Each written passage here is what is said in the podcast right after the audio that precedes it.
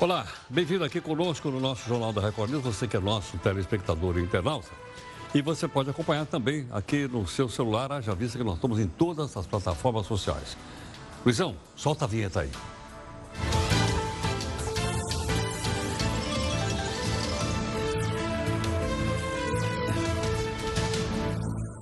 Bom, o Faísca, que é o anti-herói aqui do Jornal da Record News, está dizendo que está sendo discriminado. O que aconteceu? É que o síndico do prédio dele proibiu que ele e a bancada do Partido dos Gatos Gatulho use o elevador social. Olha aqui. Olha lá. Ele está dizendo que não pode usar o elevador social. O chato, chato é o síndico, né? Quer que todos os não humanos usem só elevador de serviço. Onde se viu, diz o Faísca? Ele vai no pet shop, toma banho, usa perfume, Ana, bota um laço vermelho no pescoço e não pode subir no elevador social. Ele diz: olha, ele não é um pet qualquer. Afinal de contas, ele é amigo de altas autoridades em Brasília. Tem acesso ao Palácio Planalto. E já ameaça falar com o seu Jair se essa coisa não mudar. Mas é uma decisão da Justiça. Na sua opinião, você acha que é correto o síndico multar alguém porque entra com o pet no elevador social? Tá? Qual é a sua opinião sobre isso? Gostaria que você mandasse para mim aqui no nosso 942-128-782, que é aqui o nosso Zap Zap. Ok ou não? Bom, vamos mostrar para você também o nosso portal r7.com. Traz esse caso, né? essa tragédia aqui tremenda. Olha lá, filha autorizou a morte de toda a família de suspeito preso. Segundo a polícia, o primo de Karina confessou as mortes e afirmou que ele a filha do casal e a esposa dela planejaram as mortes do assalto. O terceiro suspeito né, é, a participar da morte de uma família no ABC Paulista confessou o crime à polícia, que é então, vamos dizer assim, o um detalhe doloroso a respeito desse caso aqui no ABC. Veja também outras notícias para você saber de fato em que país você vive. Um avião decola nesta quarta rumo a Wuhan, na China, para resgatar brasileiros. Eles devem chegar no Brasil no sábado. O ex-operador da Petrobras nos Estados Unidos, conhecido como Batman, faz acordo de delação premiada. Montadoras anunciam que não vão participar do Salão do Automóvel em São Paulo. São 12. Gedel, o dono do bunker de 51 milhões de reais, está pronto para deixar o regime fechado e partir para uma progressão da pena. Ele foi condenado a 15 anos de xilindró, mas está apenas a 2,5 atrás das grades. Compre um litro de água da SEDAI, no Rio de Janeiro, e ganhe um presente. É que a água está com gosto de detergente. É verdade, é biodegradável e no sabor que você achar melhor.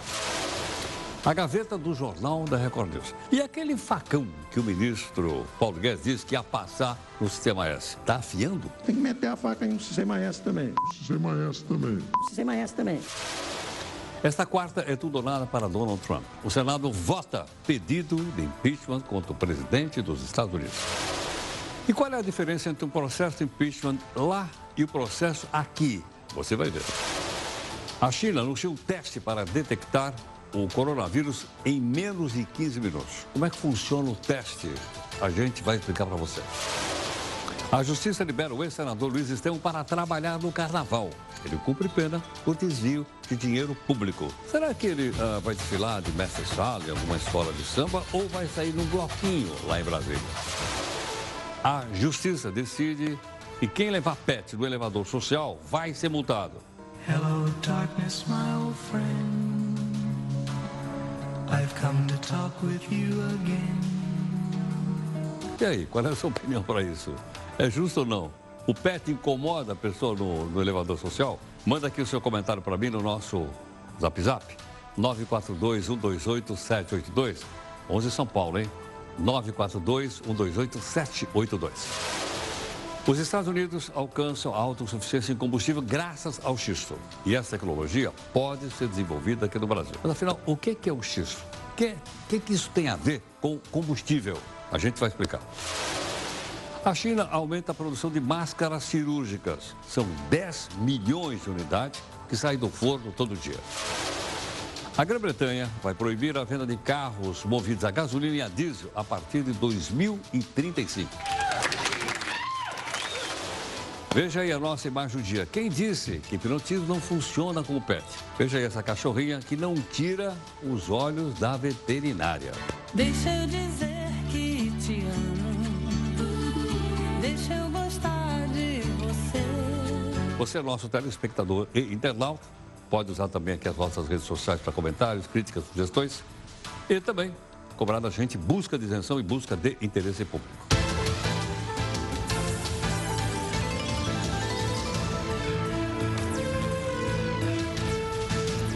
Anota aí que a nossa reunião de pauta é sempre agora, 8 da noite, com a participação do nosso pessoal. Está aí a Jéssica, está aí também a Duda. O pessoal entra todo mundo aqui no estúdio e comenta, assim, dá uma geral daquilo que você vai ter aqui no nosso jornal às 9 horas da noite. Nossa hashtag aqui é o JR News. Tudo bem? Bom, temos também sempre pauta, pauta, um desafio e tal, para chamar um pouco da nossa atenção, né? Para a gente pensar um pouco a respeito das coisas. O de hoje é do Daniel Lagrone, dizendo o seguinte: preste muita atenção, por quê? Na maior parte do tempo, a coisa mais importante é a que você não sabe. Vou repetir. Preste muita atenção, porque na maior parte do tempo, a coisa mais importante é a que você não sabe. Ou seja, a gente precisa ter humildade para poder aprender, segundo ele aqui. Bom, a justiça decidiu, como você sabe, a questão do PET, a gente vai ter você comentando aqui conosco. O jornal está na multiplataforma, a gente vai fazer a nossa primeira live aqui para você poder opinar conosco. Vamos lá?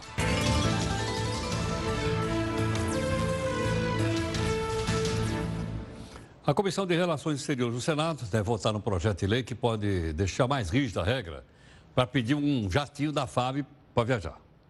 Mas para a gente entender melhor, gentilmente o senador Ângelo Coronel, que é do PSD e relator da proposta, participa aqui conosco. Senador, muito obrigado aqui por atender o Jornal da Record News. Muito grato. É, boa noite a você, Barbeiro, a todos os telespectadores da Rede Record. É um prazer estar com você nesse seu programa. Muito obrigado. Em linhas gerais, senador, quem é então que teria direito a pedir um jatinho da FAB? Olha, o presidente da República, o vice-presidente, os presidentes dos poderes e também as Forças Armadas. Fora disso, os ministros em missões oficiais. Nós temos que acabar com essa farra que qualquer cidadão que trabalhe no governo federal pode requisitar um jatinho para fazer viagens que não são viagens pertinente à sua pasta, ou seja, às suas missões oficiais. Senador, quer dizer que então uma dessas autoridades poderiam pedir um jatinho, por exemplo, para voltar para casa na sexta-feira ou não?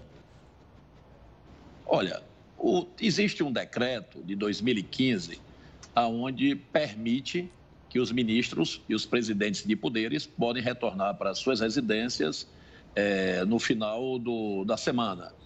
Nesse projeto de lei, na qual eu sou relator, o projeto de autoria do senador Lazier, é, não tem esse veto. Então, ou seja, o, o, decreto de 2015, ele permanece. O que nós estamos aqui agora é, tentando dosar é o que aconteceu recentemente com um assessor é, da Casa Civil, da Presidência da República, o Vicente Santini, que pegou um avião e foi para Davos, depois para a Índia, e na volta ainda ficou em Palermo, na Itália, por 18 horas, o que levou o presidente Jair Bolsonaro a demiti-lo sumariamente. Então, esse tipo de prática nós temos que coibir, porque eu acho que nós temos que dar a moralidade ao serviço público e principalmente no uso de aeronaves que têm que, estar, tem, tem que ser utilizadas por aquelas é, autoridades que querem realmente é, tê-las para facilitar as suas idas e vindas nas suas missões pelo Brasil afora e também internacionais. Senador, a quantidade de aviões é suficiente para carregar todo mundo aí ou não? Olha, a FAB tem uma boa frota, não sei que quantificar, mas também nesse projeto de lei, no meu relatório, eu estou também é, fazendo um, mais um crivo. Ou seja, se o ministro vai para uma missão, é, vamos supor, é, nos Estados Unidos, e um outro ministro também vai para uma outra missão, mas no mesmo país, eles têm que compartilhar é, o avião para, com isso, economizar. Porque hoje, é, via de regra, cada ministro podia requisitar uma aeronave independente. Hoje nós estamos colocando também mais esse crivo, ou seja, que possa fazer o compartilhamento, compartilhamento em países, mesmo em missões independentes. Agora, senador, já vi aqui vários ministros de outros países chegarem no Brasil em voos comerciais. Olha, Barbeiro, o... teve ministros nessas viagens agora do presidente Bolsonaro que também foram até em voos comerciais. Mas tem ministro que prefere solicitar o avião da FAB, da Força Aérea Brasileira, para ir nessas missões. É por isso que nós estamos tentando, pelo menos, dar uma moralizada, porque como estava, estava uma verdadeira farra de avião subindo e avião descendo. Porque o voo comercial sairia mais barato para nós que somos contribuintes, não é, senador? Ah, com certeza, o voo comercial é bem mais em conta. Agora, também nós temos que também fazer é, uma análise que você no voo comercial, você não tem aquela agilidade que muitas vezes a autoridade precisa ir num evento rápido e voltar rápido, porque a sua função no seu país aqui exige que ele não se afaste por muito tempo, e nesse intervalo é, dele ir num voo de carreira, ele pode dificultar a sua ida e sua vida. E o voo é, da FAB facilita. Mas, evidentemente, nós temos que colocar é, regras para que economize ao máximo a utilização dos aviões da Força Aérea Brasileira. Senador, e que pé está o projeto? Olha, o projeto, eu sou relator, nós vamos levá-lo para a Comissão de Relações Exteriores e de Defesa na próxima quinta-feira, no dia 6. É, esperamos que não haja nenhum pedido de vista. Esse projeto já, essa, esse projeto já veio para minha mão já tem mais ou menos dois meses. Houve sempre um pedido de vista para ter uma análise, mas depois desses fatos ocorridos aí com o Vicente Santini, ele carece de dar celeridade para votar e aprovar para que possa ir para o plenário do Senado. Perfeito. Senador, muito obrigado pela gentileza. Obrigado a você, Barbeiro, e todos os telespectadores da Record. Muito obrigado. Gentilmente conosco o senador Ângelo Coronel do PSD, que é relator em toda a proposta, né? dando uma moralizada no uso dos, especialmente do jatinho, porque ninguém vai querer, por exemplo, pegar um avião de hélice, né? Eu nem sei se tem bandeirante na FAB ainda. Mas já pensou, não é? Em vez de pegar um jatinho, pegar um bandeirante? É, é? Ou pegar um Brasília, por Brasília eu já vi lá, certo ou não? Com também um ventiladorzinho lá e tal aquele barulhão, demora um tempo. Não, o pessoal quer assim e tal, certo? Não, um Learjet, por exemplo, um desses daí que a Embraer produz também, que são belíssimos jatos. Ela é, é coisa fina. Bom, ontem nós mostramos aqui para você que teve uma abertura solene lá no Congresso Nacional, com muitas flores, muitos discursos, etc. Mas hoje o pessoal voltou para trabalhar. Hoje é dia de trabalho. Muito bem. Aí o pessoal, então, foi plenário, cada um, logicamente, fala o que bem entende, porque isso aqui é democracia. Alguns temas foram tratados. Falaram-se reforma tributária, os erros do Enem, as filas do INSS, as greves do petroleiro, as chuvas que do Sudeste vai por aí afora. E outro assunto também que foi alvo dos comentários foi a crise da água no Rio de Janeiro. Aliás, quem destacou isso foi a deputada Benedita Silva, do PT do Rio. Então nós vamos ter que ter uma lei daqui a pouco para que o governo garanta que nós tenhamos água limpa. Mas, no entanto, no estado do Rio de Janeiro, que está jorrando nas torneiras é uma água suja, uma água fedida, um desrespeito nos chuveiros. É isso que está acontecendo no meu estado do Rio de Janeiro. Meu Deus do céu! Já pensou se Deus resolvesse não mandar mais chuva? Que coisa incrível! Isso é importante para toda a população. Olha, também participou do debate hoje vários, vários, logicamente, nós escolhemos alguns só para ilustrar. O deputado Boca Aberta, é o nome dele, deputado Boca Aberta, voltou ao plenário e começou o ano com discursos polêmicos. Ele é muito polêmico. Aliás, a polêmica de hoje foi a lei de abuso de autoridade. E citou até um trecho que fala sobre divulgação de gravações e vai por aí afora. Aliás, o Boca Aberta aproveitou até para dar uma estocada, assim, sabe aquele, né, aquela estocada nos coleguinhas de trabalho. Aí o povo me perguntou, falou, Boca Aberta, se não pode vai mostrar bandido, como é que vai ter horário eleitoral esse ano? Hã? Como é que vai fazer? Se não pode mostrar bandido, tem um monte de político travestido de bandido que rouba o dinheiro do povo não vai poder ser mostrado no horário eleitoral. Vamos dar brava. Mas isso, isso foi à tarde. Mais à noite agora, o pessoal continua trabalhando lá. Luizão, dá para botar aqui para gente ver, dar uma olhada? Está aqui, ó. Está tendo sessão agora na Câmara dos Deputados. Deputado Celso Maldaner, do MDB de Santa Catarina. Olha lá. projeto sobre regras de isolamento por causa do coronavírus. Isso aqui está sendo discutido agora lá. Esse projeto foi apresentado hoje e é provável, é provável, né? É muito provável que a gente tenha então aí a, a, a, o projeto é aprovado hoje e amanhã manda lá para o presidente da República. Pelo menos o pessoal parece que está lá bastante né, animado. O quórum também está me parecendo bastante alto. Vamos ver o que, que vai dar. Durante o período do recesso parlamentar, o presidente Bolsonaro vetou propostas que tramitam no Congresso no ano passado. Veto do presidente. Bom, uh, tudo que foi rejeitado pelo Bolsonaro agora vai ser apreciado por deputados, que podem derrubar ou não o veto. Não sei se vai derrubar ou não. Vai depender, logicamente, dos deputados e senadores. Só para a gente ter uma ideia da importância de alguns deles, porque a gente vai acompanhar isso aqui com você tranquilamente. Por exemplo, olha lá, tem veto no pacote anticrime do Moro.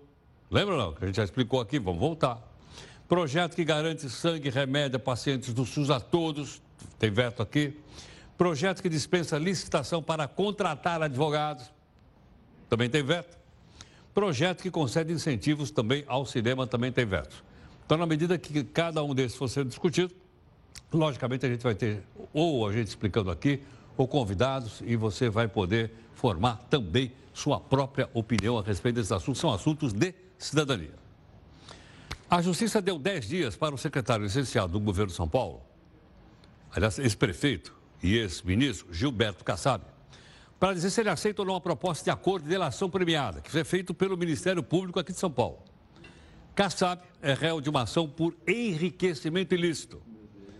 Ele teria recebido, isso é o Ministério Público, hein? mais de 21 milhões de reais via Caixa 2 da Odebrecht, no período em que ele foi prefeito de São Paulo e ministro da ex-presidente Dilma Rousseff. Vamos ver se aceita ou não, se vai ter ou não delação premiada. A Procuradoria-Geral da República se manifestou a favor da concessão do regime semiaberto. Presta atenção. Adivinha para quem? Lembra aquele cidadão que tinha um bunker lá, lá em, é, o ex-ministro Gedel Vieira Lima. Ele está preso. Desde 2017 foi condenado há quase 15 anos em Xilindró. Prisão, de dinheiro, associação criminosa. Como eu disse, olha a grana aí. Foi pego com esses 51 milhões do, apartamento lá. Você lembra ou não? Pois é. Segundo a lei, ele pode agora pedir direito para o semiaberto. Como assim? Porque ele cumpriu um sexto da pena. Pô, o cara pegou 15 anos, não cumpriu três e agora vai para o semiaberto. Com base nesse, nessa lei, a coordenadoria da Lava Jato considerou que Gedel já cumpriu o tempo que precisava em regime fechado, apresentou bom comportamento. Pô, o, cara, o mínimo que o cara tem que fazer é, é bom comportamento. Você não, agora ele tem que aguardar lá o relator do caso no Supremo, que é o ministro Edson Fachin. Eu sei que você deve ter comentários para fazer a respeito disso. Todos nós temos, enquanto cidadãos. É ou não é? Detalhe, isso está estabelecido na lei da progressão penal. Não é o juiz que dá, o juiz é obrigado porque está escrito na lei. Tem na lei, tem que cumprir. Ou a gente cumpre ou a gente troca a lei. Para trocar a lei, essa lei de progressão de pena tem que ser no Congresso Nacional. Tudo bem? Bom, para você fazer mais comentários, você que está aqui na nossa multiplataforma, você que é nosso. Ah, só um detalhe. Se você quiser receber também aí um resuminho, dois minutos que eu faço todo dia aqui, junto com a Duda, você tem que mandar um zap zap com o seu nome e a cidade. O Zap Zap é o mesmo. 942-128-782 para receber o resuminho.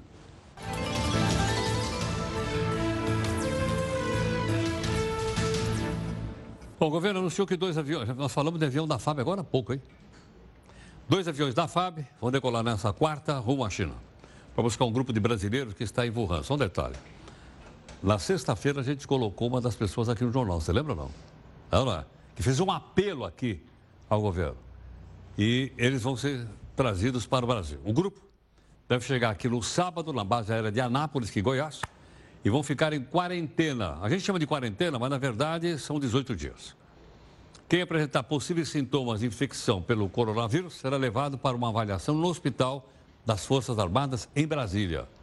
Segundo o Ministério das Relações Exteriores, brasileiros que estão em Wuhan, quiserem voltar ao Brasil, tem até amanhã.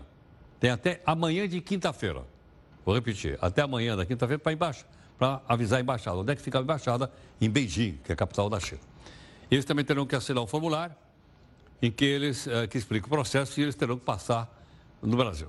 No voo de retorno do país, o grupo será acompanhado por equipes médicas do Ministério da Saúde e também do Instituto de Medicina Especializada da Força Aérea Brasileira.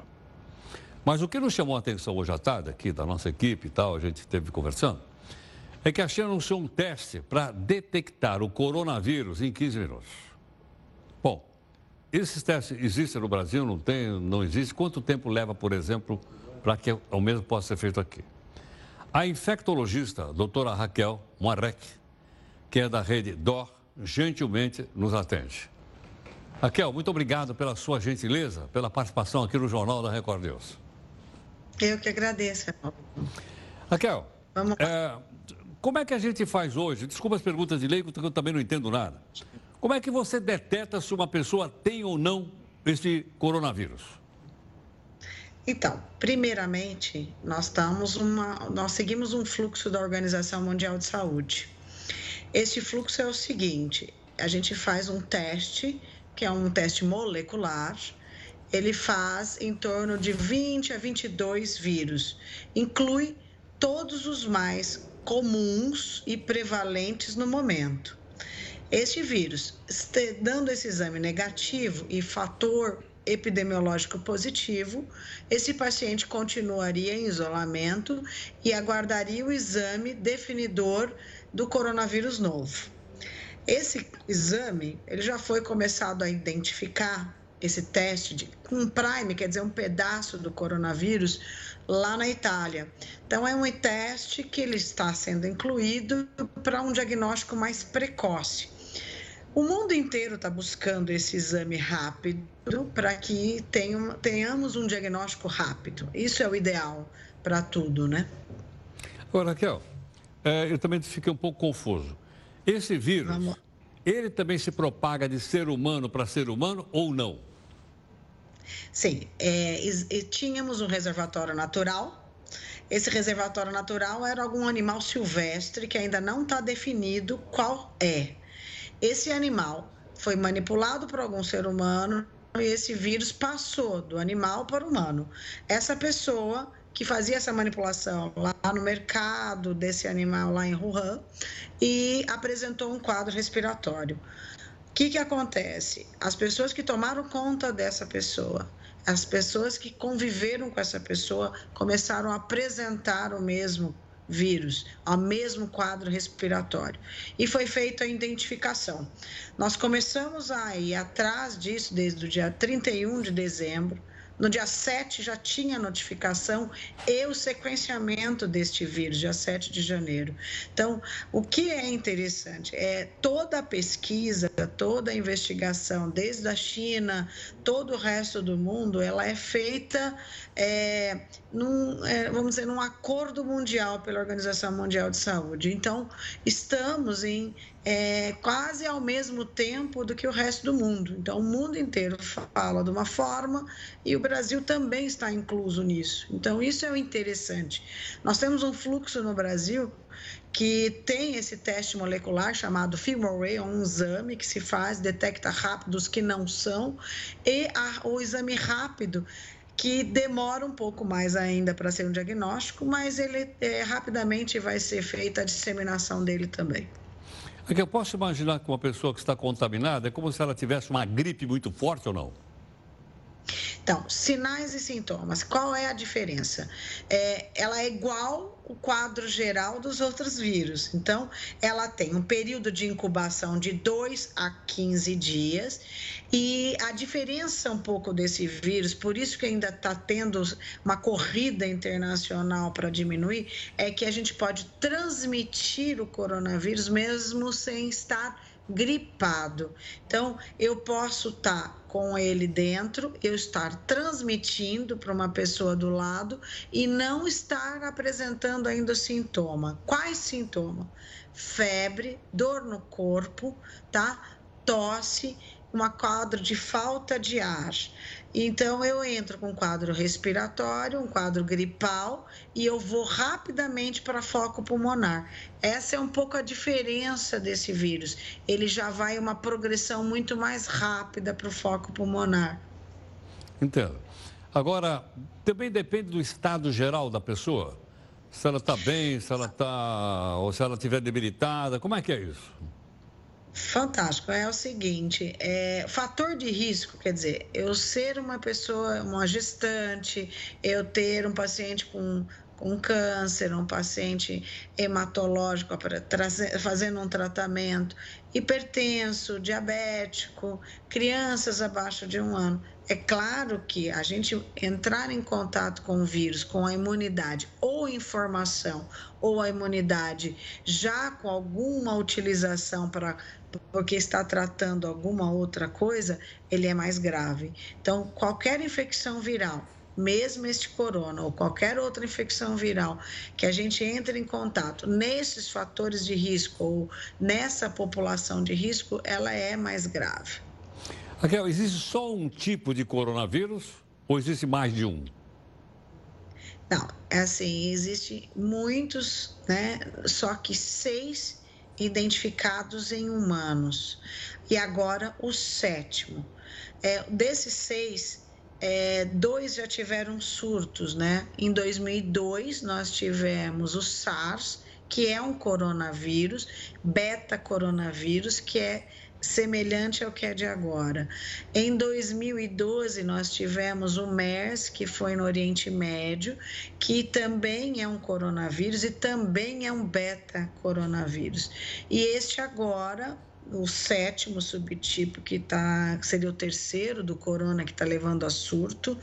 Esse também é um beta-coronavírus. Então, nós tivemos seis diagnosticados em humanos, tá? Todos provenientes de reservatório natural de animal silvestre.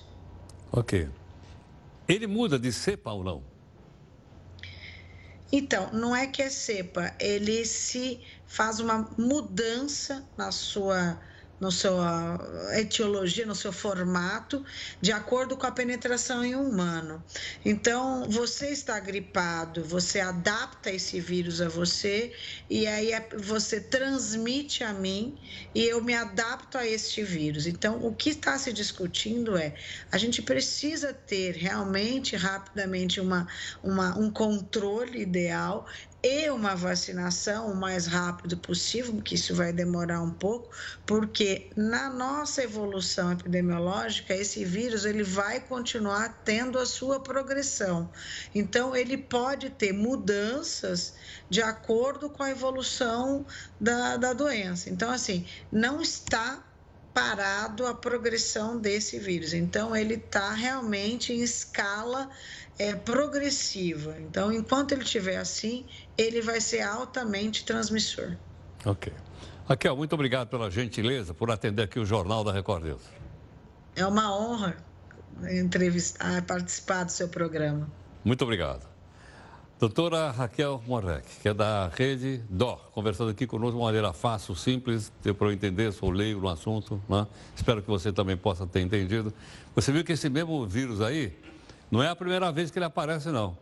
Ela, inclusive, ele listou as vezes que esse vírus já contaminou seres humanos em outras oportunidades. Tá? E o fato, por exemplo, da gente estar tá combatendo agora, não impede mais para frente dele tomar um outro aspecto, como ela explicou, e voltar novamente a criar doenças entre seres humanos. Ficou claro, né? Bastante claro, bastante simples para a gente poder entender. Bom, o detalhe. A Polícia Federal abriu um inquérito para investigar supostas irregularidades cometidas pelo secretário de Comunicação Social da Presidência, o Fábio Weingarten. Entre as acusações estão indícios de corrupção, apropriação de recurso público, grana e uso de cargo público para defesa de interesses pessoais. O Fábio teria se aproveitado do cargo para beneficiar uma empresa de comunicação da qual ele seria sócio. O secretário afirma que está tranquilo com a situação e que vai provar que não cometeu nenhuma irregularidade. Vamos ver como é que as investigações avançam. Com um dia de atraso, o Partido Democrata invocou o primeiro resultado das prévias para o candidato à presidência dos Estados Unidos. É uma só, é no estado de Iowa, que é um pequenininho estado lá no interior, da... ok ou não? Bom, foram apurados 62% dos votos. Tem um cidadão que está na frente, baixa um pouquinho só para eu ler o nome dele, porque ele é um nome complicado. O nome dele é Pete. Pete é uma maneira, vamos dizer assim, familiar de chamar o Peter. Mas ele é chamado de Pete Buttigieg. É um nome difícil para a gente falar. Pete Buttigieg. Ele apareceu em primeiro lugar. Na frente, inclusive, o senador famoso, Bernie Sanders, que a gente já mostrou aqui. Isso que, apesar de Sanders ter mais votos no geral, o Pitt tem o maior número de votos e delegados, que tem mais peso na votação. Terceira aparece, então, Elizabeth Warren. E em quarto, ex-vice-presidente. Olha, em quarto lugar está o ex-vice-presidente Joe Biden. Foi vice do Obama. Está lembrado ou não? Isso vai ter desdobramento e a gente vai, logicamente, acompanhar aqui para você. Bom, quarta-feira é um dia decisivo para o Donald Trump. Eu estou brincando aqui que é o dia D dele. Na época da Segunda Guerra Mundial, todo mundo sabe que é o dia D. Pois é, o dia D, quarta-feira. Por que quarta-feira? Porque os senadores vão decidir se o presidente vai ou não perder o mandato. Aí você me pergunta, pera um pouquinho, mas é, é igual ao Brasil, o processo de impeachment é parecido com o do Brasil? É parecido sim. Mas para ficar mais claro na nossa cabeça, acompanha comigo aqui o texto da Camila Negrão. O caminho do impeachment começa na Câmara de Deputados dos Estados Unidos. Um pedido de abertura de impeachment deve ser apresentado. Cabe ao presidente da Câmara dos Deputados aceitar ou não abrir o processo. Um comitê de deputados reúne argumentos sobre o pedido que é votado no plenário. Se eles estiverem convictos que o presidente praticou uma ilegalidade, o pedido de impeachment vai para o Senado. Já se eles considerarem que não houve crime, o presidente continua no cargo. No Senado, os trabalhos são comandados pelo presidente da Suprema Corte. Os senadores então decidem se absolvem ou condenam o manda-chuva. É justamente nesta fase que se encontra o processo de impeachment contra Donald Trump. Se ele for condenado, o vice-presidente Mike Pence vai assumir o cargo. No Brasil, o processo de impeachment começa quando um pedido de abertura de inquérito é apresentado à Câmara. Assim como nos Estados Unidos, o presidente da Câmara é responsável por dar aval ao processo. Quando isso acontece, uma comissão especial é criada para elaborar um parecer que deve ser votado no plenário. Se o relatório for aprovado, o impeachment é encaminhado para o Senado. Uma comissão de senadores, assim como na Câmara, emite um parecer sobre a continuidade ou fim do processo. Se os senadores decidirem que o processo deve continuar, o presidente é afastado por 180 dias e o vice assume o cargo. A votação final, assim como na terra do tio Sam, é comandada pelo presidente do Supremo Tribunal Federal. Os senadores decidem se absolvem ou condenam o presidente. Se o manda-chuva for absolvido, volta ao cargo imediatamente. Já se for condenado, perde o mandato e fica inelegível por oito anos. Caminhos parecidos, não? Mas uma diferença pode ser facilmente observada nas transmissões das sessões. O clima das votações.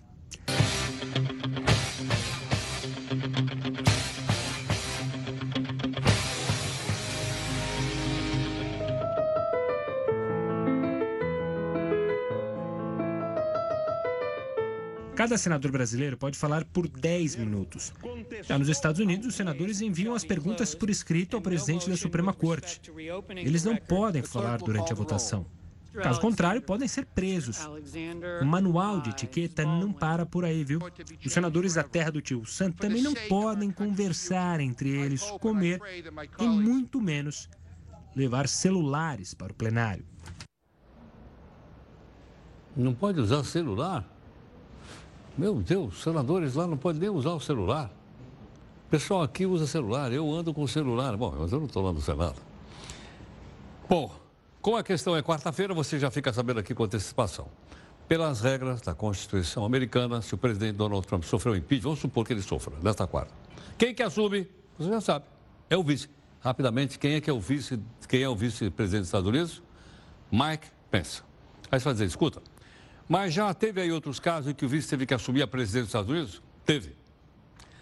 Rafael, conta pra gente aí essa história de quem é que assumiu, Rafael. Isso já aconteceu sim, viu? Mas não por motivo de impeachment do presidente Heródoto. Na verdade, nove vice-presidentes dos Estados Unidos já tiveram que assumir o cargo mais alto do governo. Isso pode ocorrer imediatamente em três casos: morte do presidente, renúncia ou então afastamento do cargo por decisão judicial. Dessas nove vezes, oito foram por morte. O primeiro a suceder um presidente falecido foi John Tyler, isso em 1841. Ele assumiu o cargo um mês após o início do mandato de William Henry Harrison, que morreu por causa de uma pneumonia. Na época, então, o Congresso se recusou a reconhecer Tyler, que tinha poderes da presidência, mas ele seguiu em frente e acabou terminando o mandato. Em 1945, em plena Segunda Guerra Mundial, os Estados Unidos acabou presenciando a morte de mais um presidente, dessa vez Franklin Roosevelt. O cargo, então, precisou ser preenchido pelo vice Harry Truman, que mais tarde acabou ainda sendo reeleito. A história volta a se repetir em 1963, mas num momento muito mais dramático. O vice-presidente Lyndon Johnson teve que assumir a presidência dos Estados Unidos após o assassinato do presidente John Kennedy. No primeiro discurso, com o país ainda em choque, Lyndon Johnson disse que daria tudo o que tinha de bom grado. Isso para não estar passando aquele momento difícil. Lyndon Johnson chegou a dizer que o maior líder da era foi atingido pelo ato mais hediondo da história. Outros três presidentes dos Estados Unidos também foram assassinados e deixaram os vices como sucessor. Abraham Lincoln morreu em 1865 e quem assumiu foi o vice Andrew Johnson. Com o assassinato de James Garfield, Chester Arthur foi quem virou presidente. Depois também teve a morte de William McKinley. Quem assumiu o governo dos Estados Unidos foi então Theodore Roosevelt. Além dos assassinados, houve casos em que os presidentes morreram de morte natural, como Zachary Taylor, que deu lugar ao vice Millard Fillmore, e Warren Harding, que morreu de ataque cardíaco e cedeu o cargo para Kevin Roosevelt. Heródoto, a única vez que o presidente deixou o cargo sem ser aí por morte foi quando Richard Nixon acabou renunciando. Ele estava sofrendo uma ameaça de impeachment, isso por ter mandado espionar a sede do Partido Democrata em Washington, e decidiu sair antes que fosse condenado. Quem ficou no lugar dele foi Gerald Ford. Bom, aqui no Brasil, logicamente os vices se assumem muito mais, porque o presidente sai daqui, vai no Paraguai pronto, já assume o vice. É, não é? Aí ele sai da vice. Mas aqui os casos, como você vê, o presidente americano não não sai do cargo. Ele continua lá no cargo, ele viaja, vai para a Europa, vai não sei para onde, vai para a China e continua dirigindo o país. Aliás, eu já até conversei isso aqui, até a gente já falou disso. Eu não vejo na Constituição brasileira a obrigação do presidente passar por vice o governo. Eu não vejo isso. Mas é uma tradição, tradição nós vamos fazer o quê? Não é? Bom, se você quiser receber o resuminho, o que, que eu faço? Queria receber aquele resuminho de dois minutos. Manda aqui seu nome e seu endereço. Onde? No nosso Zap Zap, que você conhece. Aqui nós estamos na multiplataforma. 942-128-782 e a gente vai para a nossa terceira live. Vamos juntos.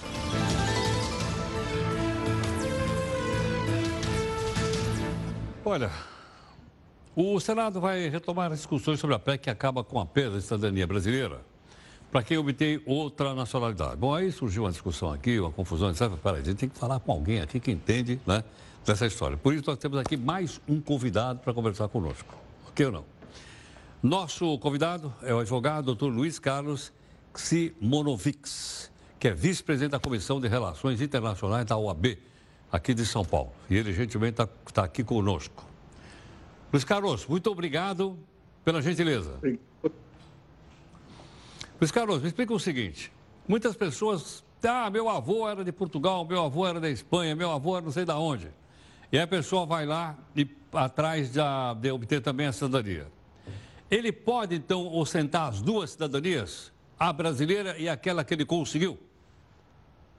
Heródoto, nós tivemos reunião na Comissão de Relações Internacionais da OAB, em que esse tema foi trazido, é fruto da PEC 6, de 2018 e que agora passou na Constituição eh, de Justiça da Câmara. E, na verdade, é, veio para nós o tema é, exatamente como você colocou, em função é, de muitas pessoas poderem ter, por lei, direito à cidadania dupla, tripla, e o nosso país não faz qualquer restrição nesse sentido. Seja por decorrência legal, por eh, ascendência eh, em função de pais, avós. Então, é muito comum nós termos eh, pessoas que têm, especialmente numa cidade como a de São Paulo, que abriga pessoas do mundo inteiro, eh, muita gente com passaporte eh, italiano, português, eh, espanhol, francês. Então, isso é totalmente permitido e não tem qualquer óbice para isso. A PEC que veio, ela veio numa outra, numa outro, numa outra dimensão. O objetivo dela foi evitar a perda da cidadania, da naturalidade brasileira para aqueles que estão residindo fora. E o, o senador Antônio Anastasia, a proposta dele é que isso seja apenas por solicitação do demandante, do, do interessado, e não uma perda automática.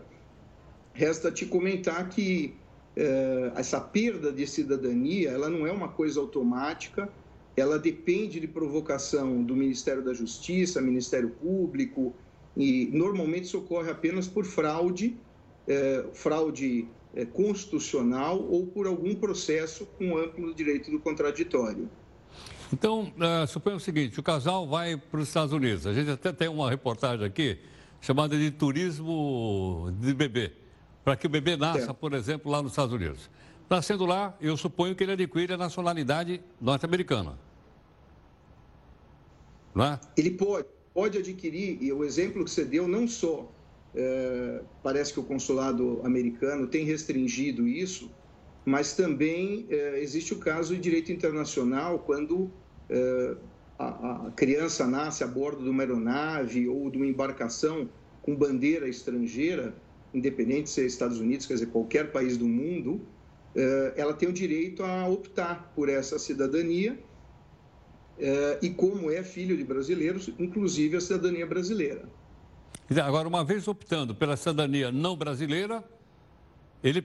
ele Obviamente, ele tem que renunciar a outra. Renunciar a outra. Não, não, ele não é obrigado a renunciar. Ele pode manter dupla até tripla cidadania. Ah, tá. Ele não é obrigado a renunciar, então, não? Eu não teria, não. por exemplo, que pegar o bebê e levá-lo no consulado brasileiro ou na embaixada brasileira para registrá-lo lá? Nós tivemos um caso recente, Heródoto, de um, um cidadão do Chile, isso foi noticiado em, em toda a imprensa, é, que a criança acabou nascendo a bordo, se não me falha a memória, de uma aeronave da TAM, e que o pai fez questão de registrá-lo como brasileiro. Então, isso era uma possibilidade que nós também, nosso país também confere aos estrangeiros. Sei. É porque não ficou muito claro, por isso nós pedimos a sua ajuda, se a pessoa pois automaticamente não. perderia a cidadania brasileira. Não.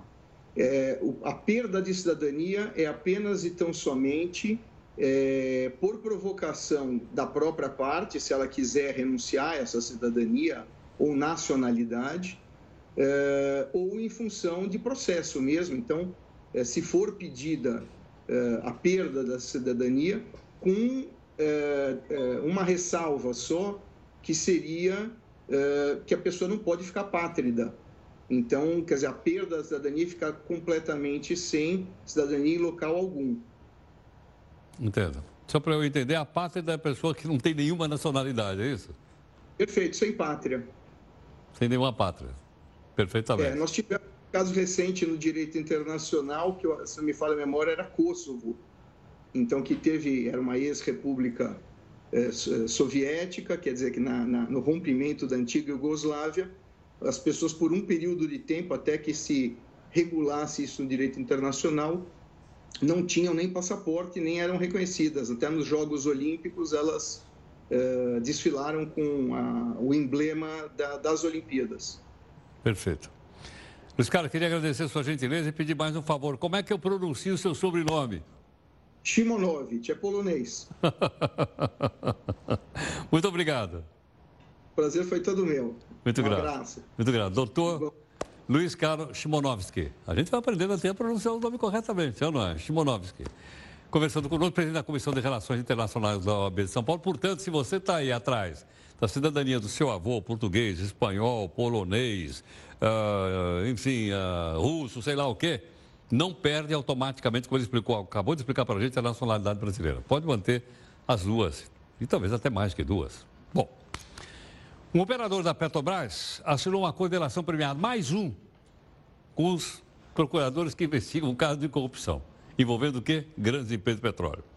Segundo a Reuters, ele se chama Rodrigo Garcia Berkovitz.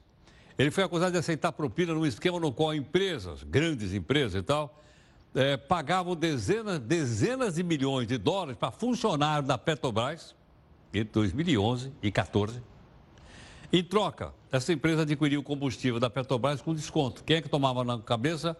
A Petrobras. De quem é a Petrobras? Nossa. Documento submetido pela Justiça, o Rodrigo era conhecido pelo codinome. Olha o codinome dele. Batman. Aí ele saía voando e tal. Ela botava aquele negócio. Um participante central do esquema de propinas e subornos. Ah, figuram várias outras, controlam cerca de.